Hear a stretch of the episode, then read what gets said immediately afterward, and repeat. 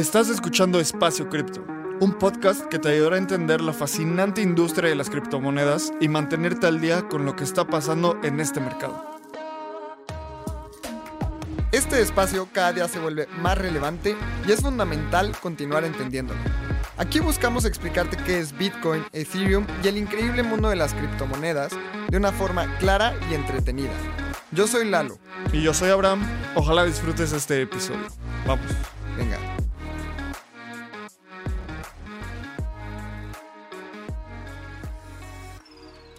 Muchas gracias a todos por estar aquí, a Superfluid y la alianza que hemos hecho en varios eventos.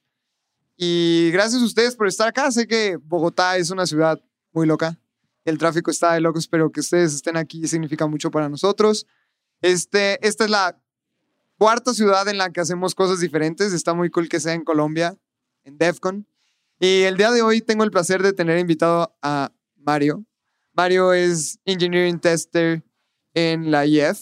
Mario fue parte y es parte del core team de Ethereum, así que él estuvo involucrado al más no poder en el merge, todas las actualizaciones que vienen. Así que Mario, muchísimas gracias por estar aquí por segunda vez. Muchas gracias por la invitación. Voy a estar aquí. ¿Quieres llevar tu cripto trading al siguiente nivel y probar un protocolo descentralizado? Checa DYDX. DYDX es el mejor exchange de derivados descentralizado, en donde podrás hacer trading tradicional con tus criptos y también tendrás acceso a herramientas de trading más avanzado como margen o trading perpetuo en Bitcoin, Ether, DOT y muchas criptos más. DYDX combina las mejores tecnologías para brindarte a ti las herramientas de trading que deseas. Con sus órdenes de mercado en Layer 2, tienes al alcance de tu mano los beneficios de la descentralización con la eficiencia y velocidad de un exchange centralizado. Todo esto con la privacidad y seguridad que los Zero Knowledge Proofs de Starkware brindan. Conecta tu cartera y empodérate como trader con las herramientas que DYDX tiene para ti. Mario, pues empecemos. La verdad es que estoy muy contento por estar aquí en Bogotá. Es la primera vez que hacemos un podcast en vivo y le mando un saludo a Abraham que está en su luna de miel disfrutando de su viaje y no puede estar con nosotros, pero está muy contento de que estemos haciendo todo esto y bueno, estamos aquí grabando nosotros dos. Mario, ¿cómo te has sentido en Bogotá? Colombia está increíble, DEFCON, el ambiente espectacular, ¿no? Pues increíble hasta ahora. Este ha sido mi primer DevCon porque entré a la fundación hace como un año, entonces había ido a un DevConnect, pero jamás había estado en un evento tan grande como este y tampoco de cripto en general, entonces ha sido súper emocionante, súper increíble eh, conocer tanta gente, conocer tantos devs que no, que no había tenido oportunidad de ver antes, entonces ha estado increíble hasta ahora. Sí, seguro, y la verdad es que esto también es muy emocionante para nosotros, pero creo que todo se lleva alrededor del éxito que tuvo el merch. O sea, si, si no hubiera tenido éxito, probablemente todos estaríamos llorando y estaríamos muy tristes. Así que muchas gracias por, por todo el esfuerzo que, que lograste hacer en, en, el merch y todo lo del equipo. ¿Cuántas personas son? El equipo de Ethereum, de los core devs en general, todo el esfuerzo del merge, yo creo que fueron más de, de 100 de desarrolladores de diferentes equipos, incluidos testers, desarrolladores, researchers. Este, entonces fue una colaboración entre muchísima gente eh, desarrollando y aparte, pero bueno, el invaluable apoyo que tuvimos también, por ejemplo, con los, organizadores, los coordinadores, el coordinador, el mejor coordinador que pudimos haber pedido, Tim Bako, el, él organizaba las, los meetups, los, la, ayudaba a las comunidades, así como, oigan, tienen que actualizar sus nodos, etcétera. Entonces ha sido un esfuerzo de muchísima gente. Qué emoción. Y creo que también nada más hay dos latinos en el equipo, ¿cierto? Sí, este, de desarrolladores core, este, estamos Hugo de la Cruz y estoy, estoy yo. Eh, ambos mexicanos. Este, ¡Woo! Él, ¡Qué buena onda! Él también está aquí en DevCon. Eh, él es de Mazatlán. Mazatlán. Y tú de Guadalajara, ¿no? Yo, yo soy de San Luis. Este, ahorita vivo en Guadalajara. Ya.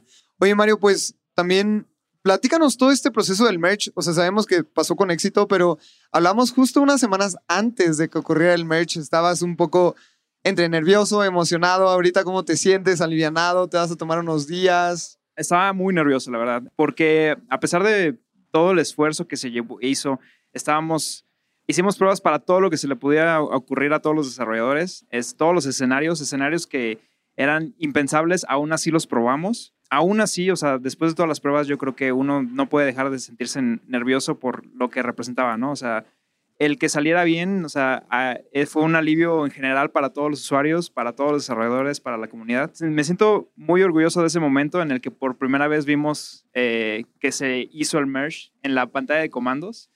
Fue un alivio tremendo, fue mucha emoción, mucho orgullo, este, estuvo increíble ese, ese día. ¿Y qué pasó después? O sea, seguramente todos se fueron a dormir cuatro horas después con toda la adrenalina y ahorita todos los devs aquí se van a tomar un tiempo. ¿Cómo es ese tema del ambiente que se siente?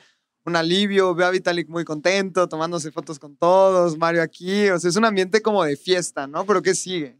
Más o menos, ah, debajo de, de, tras bambalinas, yo creo que todavía ya estamos haciendo un ramp up otra vez.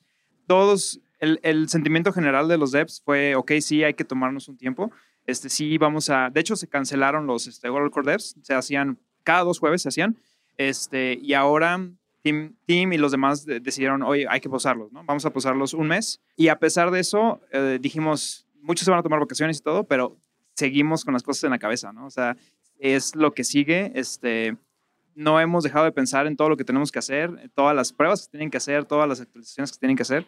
Entonces, sí estamos tratando de tomarnos el tiempo, pero yo creo que nadie deja de pensar en lo que sigue, ¿no? Claro, y justamente hace unos días estábamos cenando juntos y llegó Marius, que es un desarrollador core del, del equipo, y lo que le dije como, ¿qué fue lo más difícil de hacer previo al merge? Y me dijo que un malware o algo así como, algo para ver si pasaba algo negativo, cómo solucionarlo, ¿no? Entonces, ¿Qué escenarios piensan cuando pasa el merge? Porque sabemos que los hacks están al día y es complicado, ¿no? Entonces, ¿qué pasó ahí? Cuéntanos. Esa anécdota se me hizo muy chistosa porque parece ser que lo que es más difícil se le hizo a él es romper su propio trabajo, ¿no? Entonces, este, él tuvo que codificar un nodo malicioso, o sea, una versión del software de Ethereum que fuera maliciosa y que inyectara cosas maliciosas en la red. Este, sobre eso yo hice más pruebas que fueron de muchísima ayuda porque encontramos un montón de problemas en eso. Este, pero, pero sí, o sea, para él fue las cosas más difíciles, ¿no? Vamos a hacer algo malo para romperlo, ¿no? Eso, eso es, es complicado. y tú encontraste varios fallos entonces, o sea... Sí, haz de cuenta que él hizo una, una parte, él hizo lo, bueno, lo más complicado. lo, lo, que me tocó a mí fue hacer todos los escenarios, o sea, todas las posibilidades, o sea, qué tantas cosas podía hacer ese nodo malicioso. Estuvo muy divertido. Encontramos, me la pasé este, mandándoles mensajes a los devs de todo lo que habíamos encontrado, cómo se había roto su software. Y sí, valió la pena. Yo creo que sí, bastante.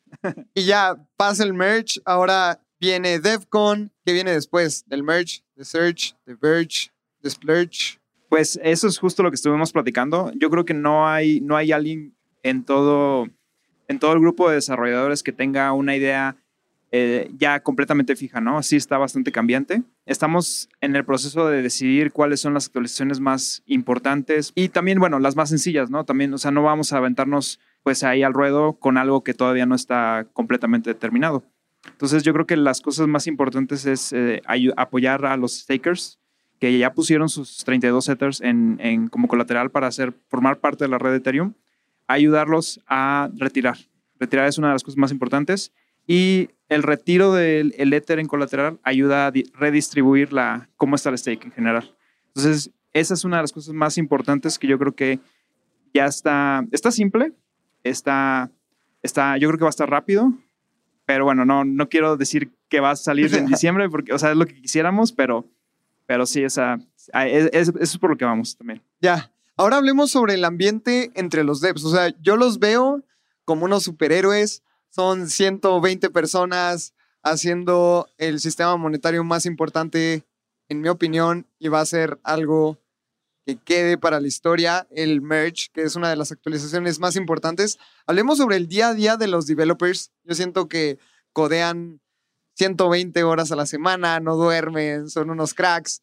Platícanos eso porque yo creo que es muy importante incrementar este número de latinos, incrementar la diversidad, ¿Qué pasa en el día a día de un dev? Todos los devs son personas.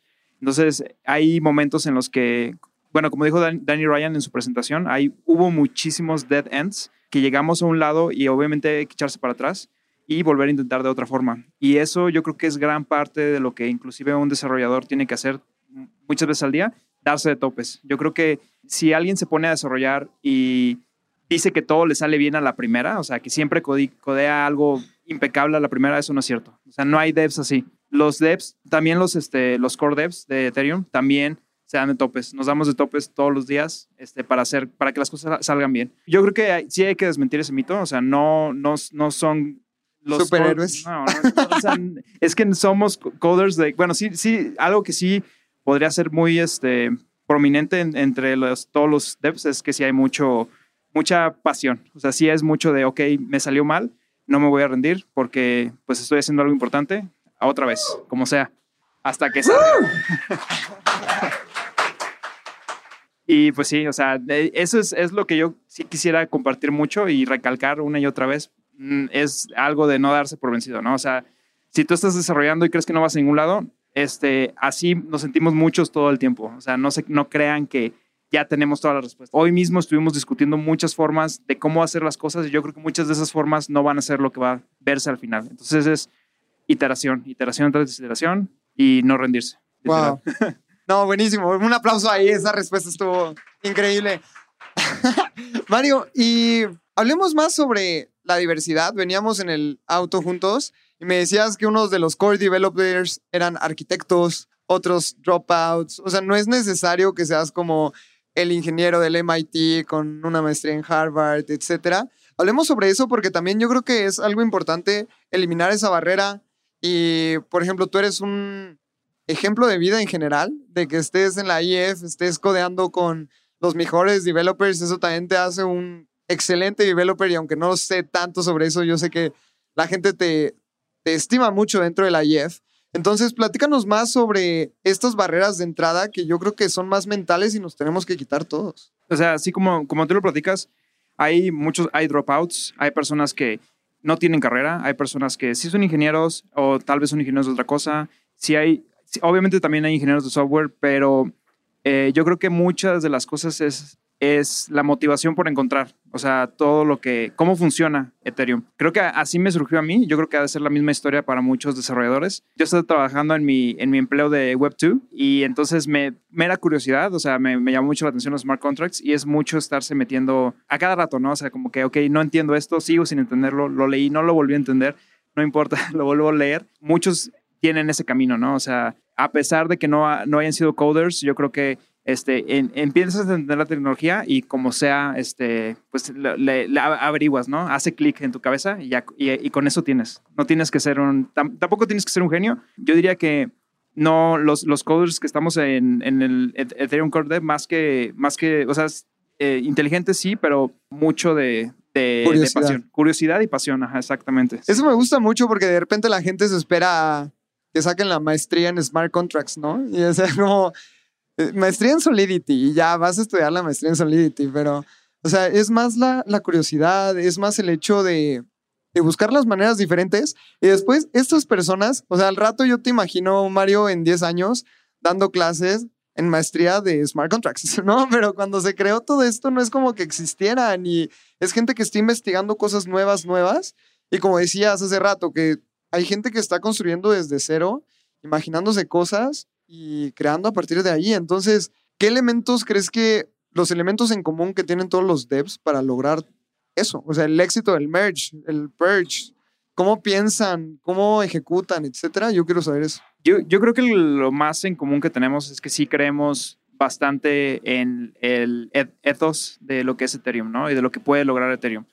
Em, yo creo que eso sí te da bastante fuerza. O sea, el, el, hecho de que tú creas que estás haciendo algo que de verdad puede cambiar el mundo, es más que suficiente motivación para darte de topes mil veces hasta que algo sale bien. Yo creo que es algo que sí compartimos, sí lo he visto en todos los devs, o sea, cada quien, alguien dice, me encanta mucho en, los, en, los, en el All Core Devs como alguien cree que tiene la solución para algo y llega alguien y contradice, oye, pero es que esto no va a salir así como lo estás mencionando. Y eso es bien importante, porque una sola persona no tiene todas las soluciones, una, una, sola persona no tiene todas las ideas para hacer algo bien. Entonces, es mucho estar encontrándose, encontrar todas las debilidades de lo que diseñaste para que al final el producto sí sea perfecto. O bueno, lo más perfecto que se pueda, ¿no? Nunca va a ser así totalmente perfecto. Pero sí, el empuje, sí, sí, yo creo que a muchos nos lo da lo que significa Ethereum en general. Eso me gusta. Y hablemos también sobre el tema de diversidad en todos los sentidos, de género, en la fiesta de los devs vi muy pocas mujeres, vi mucho europeo, vi mucho americano, pero ¿cómo es que podemos bajar esas barreras de entrada en género, en nacionalidad? ¿Cuál crees que es el problema y cómo podemos ayudar todos a solucionar esto? Yo creo que mucho, mucho es de no creérsela. O sea, aquí en Latinoamérica, lamentablemente, no sé por qué. O sea, muchas veces sí tenemos el, potencial y simplemente no te lo crees cuando, cuando, cuando quieres aplicar o algo, ¿no? Yo, eso me pasó al principio. Em, yo creo que cuando, cuando vi la vacante de tester, o sea, había muchas cosas que yo sentía como que, ok, creo que sí, creo que sí este, cumplo los requisitos, pero fue mucha parte de la motivación, por ejemplo, de mi familia, de mi novia, de decirme así, oh, no, es que sí es cierto, sí tienes todo eso. Yo creo que si todos pueden ver eso dentro, de, dentro de sí mismos, yo creo que sí pueden llegar a, formar parte de muchas cosas importantes en Ethereum.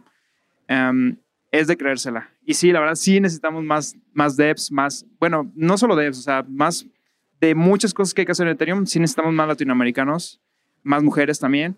Este, por favor, apliquen a todo lo que puedan. De verdad es que si no aplican, no, no podemos ver su trabajo, ¿no? O sea, eso es bien importante. Apliquen y créansela. ¿Y cómo podemos ayudar a eso? O sea, creo que nos falta creérnosla. Sientan en Espacio Cripto un apoyo a todas las personas que se la quieren creer. Yo creo que es una comunidad muy sana en ese sentido, pero ¿cómo podemos crear una cultura de, no, o sea, sí puedo, sí puedo ser un tester en Ethereum Foundation, sí puedo ser un designer, sí puedo ser una product manager, sí puedo ser una data science. ¿Cuáles son esos elementos que crees que se necesitan tener para creértela y terminar trabajando en la IEF, terminando trabajando en, en el top de la industria? Sí, mira, si te soy completamente sincero, no, no tengo la solución para eso porque mira, inclusive yo estando ya dentro de la, de la IF, todavía seguía sin creérmela, todavía cuando entro a los All Core Devs, todavía así como que siento como que, ay, sí me toca decir esto, sí me toca hacer esto, pero es poco a poco, o sea, es como recordártelo todos los días, yo creo así como, no, es que sí te toca hacer eso, sí te toca, este, tú tienes que ayudar a resolver esto, tú eres la persona indicada, a ti te toca, tú puedes hacerlo, es un esfuerzo constante, o sea, sí es todos los días estártelo recordando, o sea, porque si no se quedan las cosas sin hacer, ¿no? O sea, cuando, me acuerdo cuando estuvimos en, en diciembre, había una parte, una, hubo un momento en el que no teníamos cómo probar lo que era el merge. No teníamos eh, la, la, infraestructura, o sea, no, no, existía. Teníamos algo que probaba parcialmente el merge, pero se veía que algo en medio no iba a ser, no, no podía ser probado con nada lo que teníamos. Entonces, la solución ahí, o sea, simplemente es, ok, identificar las cosas, ¿no? Y sí creértela que, ok, sí te toca hacer eso, ¿no?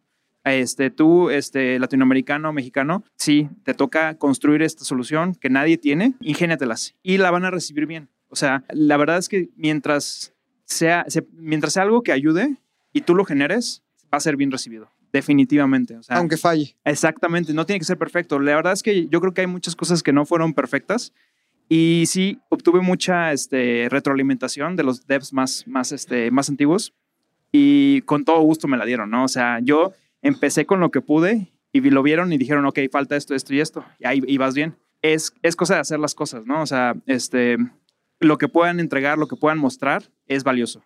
Sí, eso, eso sí es muy, muy importante. Sí, yo justamente tuve un jefe una vez que nos dijo que intentemos, porque de todas maneras nos iba a cagar. Así que si lo hacíamos, si no lo hacíamos, nos iba a cagar.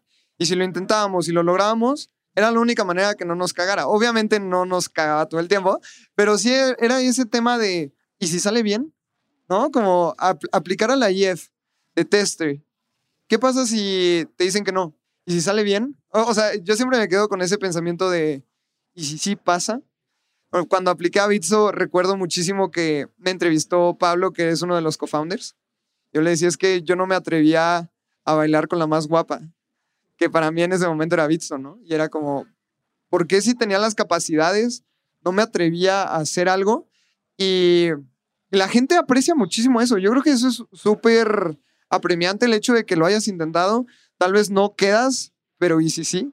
Exactamente. Y les tengo que confesar, por ejemplo, que yo apliqué antes de aplicar a la fundación. Apliqué, por ejemplo, a Google, apliqué también a Amazon también, de desarrollador. No quedé en ninguno de los dos. Y yo pensé, dije, bueno, si no es, si no es Google, tiene que ser algo increíble como Ethereum, si no, no, no me, no me gustaría moverme. Y pues pasó, o sea, este, no, no porque Google o Facebook o lo que sea te diga que no, O sea, la verdad es que aquí necesitamos otras cualidades, otras cualidades que ellos no están buscando tal vez y aquí sí son valiosas. Pues sí, o sea, es, es, sí, es, sí, como tú dices, este, bailar con la más guapa, ¿no? Ajá. y en ese aspecto, ¿cómo podemos ayudar a la gente a, a que sí se atrevan? O sea, tal vez yo no sé una línea de código y quiero trabajar en la IF. ¿Cuáles son los pasos que tú crees que son importantes para la gente? Obviamente, desde la trinchera de cualquiera, no lánzate al MIT a estudiar una carrera, sino ¿qué, ¿qué, puede hacer la gente mañana que la pueda llevar en un futuro a entrar a la IF, entrar a Google, entrar a un proyecto web 3 que tú creas importante? ¿Qué es lo primero que alguien que quiere aprender tiene que hacer? Yo diría que empezar con lo más básico, ¿no? O sea, creo que eh, si no sabes nada de programación, hay muchos lenguajes que te facilitan muchas cosas, ¿no? Si sabes las cosas básicas, yo creo que con eso es po poco a poco seguir empezando a programar un poquito. Creo que lo más importante sigue siendo conocer Ethereum, conocer cómo funciona, o sea, meterte de lleno, ¿no? O sea, esto es una máquina, es una máquina virtual, es una máquina que se conecta con otras máquinas, ¿no? Es un, es un nodo que hace esto y esto y esto. Eh, meterte un clavado en todo lo que existe, la documentación de Ethereum. Y si creen que no existe la documentación, también díganos, o sea, porque yo creo que sí faltan muchas cosas en español también. Yo creo que algo que sería muy, este, muy agradecido por parte de Ethereum es que si alguien se mete a, eh, a tratar de traducir, yo creo que con eso no solo van a aprender, sino que también se les va a agradecer muchísimo e inclusive se les puede remunerar. Entonces, meterse a ver, la documentación, ok, ¿qué falta en español? Este, si tienen un tiempo, yo creo que eso es un buen camino para ir entendiendo todo lo que se necesita. Sí, ese, ese tema de las traducciones es bien interesante porque al menos yo estuve un tiempo en Bankless DAO y empezamos a traducir todo. Y cuando traducías, obviamente aprendes muchísimo. Y además de ser remunerado, o sea, eran 25 dólares la traducción, 10 dólares, lo que sea, era un learn to earn, en el sentido de que estabas aprendiendo y estabas ganando dinero aunque fueran tus tiempos libres. Creo que ese sí es un gran tip. Y sobre temas de recursos, ¿qué nos recomiendas? Un libro, tal vez empezar en Platzi, YouTube, no sé, sobre esos temas, ¿con qué podemos empezar mañana y abrir una página de un libro y decir, ok, de aquí a siete años voy a ser lead developer de X lugar? Yo creo que el, ese libro que todo el mundo recomienda, sí es muy cierto, sí está bueno, el Mastering Ethereum. Eh, una vez que se puedan pasar por ese libro, yo creo que algo, algo que les recomiendo es el, la plataforma de Speedrun Ethereum. Esa contiene muchos pasos, desde lo más sencillo que es un smart contract hasta lo más ya complicado, cosas de oráculos y todo eso, ahí está. Entonces, Speedrun trae, Ethereum. Speedrun Ethereum, ajá, esa, esa es, ese creo que lo desarrolló alguien de la fundación y trae como paso a paso cómo te lleva un programador de Solidity. Este, eso y también ir checando cada paso, pues, o sea, ¿qué estoy haciendo en realidad, no? O sea, si estoy haciendo un smart contract, ¿qué significa esto, no? ¿Por qué, ¿Por qué está esta palabra aquí que no está en ningún otro lenguaje de programación? E investigarla y meterse de lleno a, en, esas, en esos detalles, yo creo que ayuda muchísimo, la verdad. Eso está buenísimo. Oye, Mario, pues vamos terminando el, el podcast. Creo que es un buen momento. Me gustaría saber cómo visualizas el ecosistema de Ethereum en cinco años. Me encantaría, este, eso, de hecho, eso lo discutimos el, el domingo, tuvimos una, una charla todos los este, desarrolladores. Yo creo que nadie tiene una sola idea de lo que le gustaría ver. Todos apoyan en diferentes cosas y todos sugieren que deberíamos hacer diferentes cosas. Lo que más se habló en ese momento fue escalabilidad, o sea, lograr que las L2 puedan de verdad darle acceso a Ethereum a todo el mundo, o sea, millones y millones de usuarios. Eso es una de las cosas más importantes. Eh, la protección a la censura también, o sea, no queremos que sea posible para un, una sola, cualquier persona o cualquier entidad bloquearle el acceso a nadie eh, del mundo en Ethereum. Eso es algo de las cosas que yo considero más importantes. A mí no me gustaría ver que a un mexicano se le está este, bloqueando el paso de Ethereum por lo que sea, ¿no? Porque alguien pensó cualquier cosa. Ah, la privacidad, esa es algo bien importante. Yo creo que debemos mínimo estar visualizando la forma de que vamos a darle privacidad en Ethereum a todo el mundo. Ese es mi wishlist. Los demás desarrolladores tienen dif diferentes wishlists. Cada quien opina diferente, pero claro. esa, esa es la mía. pues aprovechemos que estamos en un live podcast para que te hagan unas preguntas, Mario. Vámonos por unas dos preguntas. ¿Hay alguien que tenga una pregunta para Mario? ¿Alguien, algo que le quieran decir? ¿Algo que quieran saber de Mario? Hola Mario, yo soy Silvia Margarita y soy de Mazatlán y me sorprendió muchísimo lo que dijiste, que el otro developer que está en la IEF es de Mazatlán. Entonces me, interesaría muchísimo saber un poquito de él. Sí, él me platicó bastante su, su historia. Este, él me contó, bueno, yo creo que este, él obviamente va a contar mejor. Este, lo que yo conozco de él es que él estuvo, creo que en IBM en Guadalajara primero y de ahí saltó directamente a, a Ethereum. Y lo más impresionante de él es que él lleva ya cinco años en la fundación. O sea, él es de los principales. O sea, cuando él entró en 2017 tenía Ethereum dos años nada más. De alguna forma u otra, él entró porque tenía todo lo necesario en ese momento para lo que estaban buscando. Y la verdad es que está impresionante. O sea, él es, es, es OG, es de los, de los primeros. Sí, y es mexicano. Y es un orgullo. Uh, y me gustaría también que alguno de los scholars de Espacio Cripto pregunte algo a Mario o le diga algo a Mario. Creo que sería muy interesante. Eric, Diego, adelante. Ah, ¿Qué onda, Mario? Soy gran fan de todo lo que haces, de todo lo que ha logrado Ethereum. Eh, de hecho, soy como software engineer y me gustaría saber, no tanto de cómo aplicar a Ethereum Foundation, pero por ejemplo, si yo tengo como un Ethereum Improvement Proposal, ¿qué es lo que debo de hacer para entenderle, güey? O qué, cuáles son las cosas que yo tengo que ya sabes, intentar o leer o, o, o incluso codear yo por mi cuenta, güey, para decir como, ah, ok, entiendo, voy a yo decir como, esto, esto funciona, pero podría ser mejor, ¿sabes? Primero, mucho gusto. Este, los improvement proposals son las cosas más importantes que tiene Ethereum. La verdad es que el primer paso es comprender qué es lo que hay hasta ahorita, ¿no? O sea, cómo funciona Ethereum, qué es, y localizar qué es lo que le falta. Hay muchas cosas que le faltan, la verdad. Y hay mucho campo por recorrer. Yo creo que cualquier persona puede escribir uno. Si te metes, no son muy, no son un documento muy extensivo, no son documentos muy complejos, pero sí es la idea, ¿no? O sea, la semilla. Ok, ¿qué tal si Ethereum también hiciera esto, ¿no? O, o por qué Ethereum no hace esto, ¿no? ¿Por qué Ethereum no tiene este, privacidad en la primera capa, ¿no? ¿Por qué Ethereum no tiene, este, eh, no tiene cuenta, abstracción de cuentas, ¿no? Que es como que eh, alguien puede enviar DAI por mí, ¿no? O sea, tengo que a fuerzas usar Eth- Ether para hacer eso. ¿Por qué no se puede? ¿Por qué no se puede sin Ether? Eh, todo ese tipo de preguntas, yo creo que es la- la- las preguntas que te tienes que hacer. El por qué no puedo hacer esto con Ethereum, esas de ahí, de ahí parten los EIPs, los Ethereum Improvement Proposals.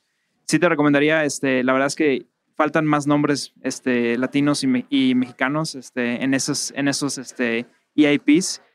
Es, yo, yo creo que es un, es un orgullo en, en sí mismo estar, formar parte de, las de los EIPs. Yo no, tengo ni- yo, no, yo no he propuesto nada, pero, o sea, sí, necesitamos más, este, más ideas, ¿no? Más semillas, ¿no?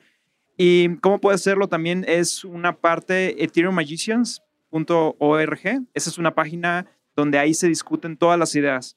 Eh, y no te, que no te dé pena a llegar y poner una idea, aunque tú creas que puede ser tonta, lo que sea. No, no, eso ahí lo que vas a obtener siempre es más información. Nadie te va a decir no.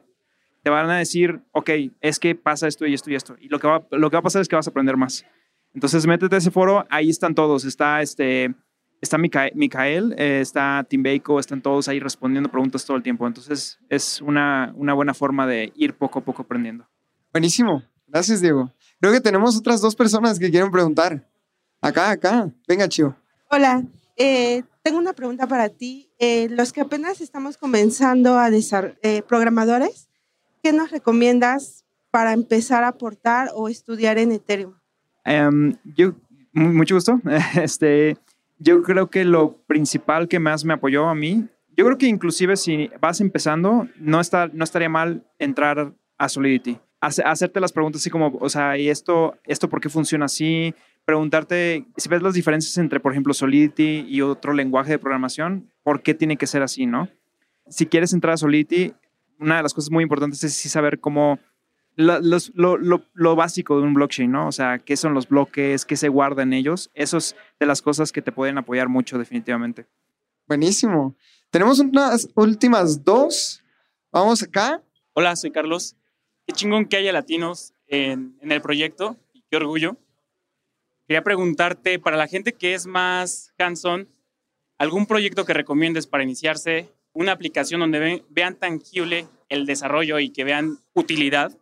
Mucho gusto. Este, fíjate que lo que descubrí hace como, o sea, hace unos meses, yo creo que los hackatones no tienen comparación, ¿eh? O sea, la verdad es que no hay nada mejor que ese ambiente de ahí, estar platicando con gente, haciéndote un equipo. No sé si participaste en el de México o en el de eso. O sea, la verdad es que sacar las ideas de ahí, esos son súper valiosas. Yo creo que ahí aprendí muchas cosas también. Este, yo creo que todo el mundo aprende muchas cosas ahí. Yo creo que seguir yendo a los hackatones, yo creo que eh, o ID, eh, México va, va, a seguir haciendo este, ahí cerca de nosotros, ¿no? Ojalá en Guadalajara pronto. Está buenísimo. Vamos con la última ya para acabar y que empiece el panel. Venga, Eric. Muchas gracias.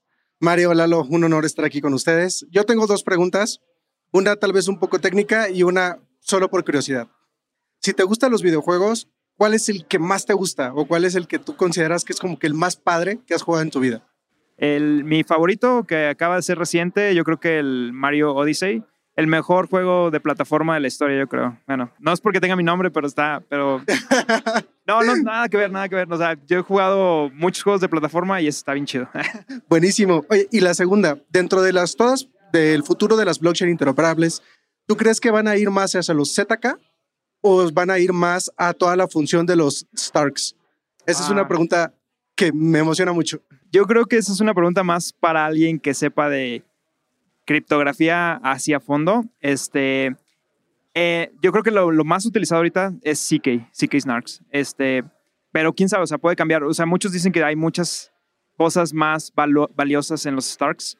Eh, la verdad es algo que yo no te podría responder a, a- a profundidad. Este, pero parece ser que todo el mundo estaba inclinando por los Snarks. Entonces yo creo que tal vez por ahí no estoy, no, no estoy seguro. Veamos qué pasa. Mario, muchísimas gracias por estar aquí. La verdad es que es un honor para nosotros el, el hecho de que seas latino, el hecho de que seas mexicano y estés desarrollando la máquina más importante en el ecosistema. Así que muchísimas gracias por estar. Les agradecemos a todos por venir aquí también a la chichería de Mente en Bogotá. Y Mario, es un orgullo. Muchas gracias por estar aquí. Vamos a darle un aplauso a Mario. Muchas gracias a todos. Estamos más latinos, por favor. Lo que se pueda apoyar los latinos, este, pues ya saben, aquí estamos. Mario, ¿cómo la gente te puede encontrar? ¿Cómo te puede mandar un mensaje? ¿Cómo puede saber de ti? En Twitter, el buen Magini. Este, ese es mi este, handle. Y en GitHub, Mario EVZ. Este, ahí pueden ver todo lo que estamos haciendo, todo lo que contribuimos y este, pues, un poco de mi código también, ¿por qué no? Mario, muchísimas gracias. Primer evento en Bogotá, creo que ha sido increíble. Así que vamos terminando el podcast. A nosotros nos pueden seguir en redes sociales como Espacio Cripto, en Instagram espaciocripto.eth, YouTube Espacio Cripto Podcast y suscríbanse al newsletter en donde tal vez podamos leer a Mario en algún momento. Así que muchísimas gracias por venir, un gusto. Y Mario, de nuevo, muchas gracias. Muchas gracias.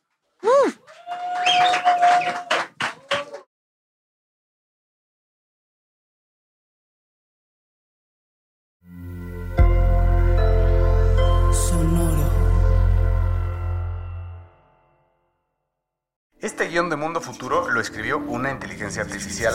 Imagina un mundo donde la tecnología se convierte en una extensión natural de nuestras vidas. donde cada experiencia se eleva a niveles inimaginables de simplicidad. Un mundo donde los límites se desdibujan y las ideas se hacen realidad con un solo toque. El mundo cambiará más en los próximos 10 años que en los últimos 100. Yo soy Jorge Alor. Yo Mario Valle. Y yo, Jaime Limón. No te pierdas Mundo Futuro, el principio del fin. Disponible en cualquier plataforma de podcast. Mundo futuro, mundo futuro.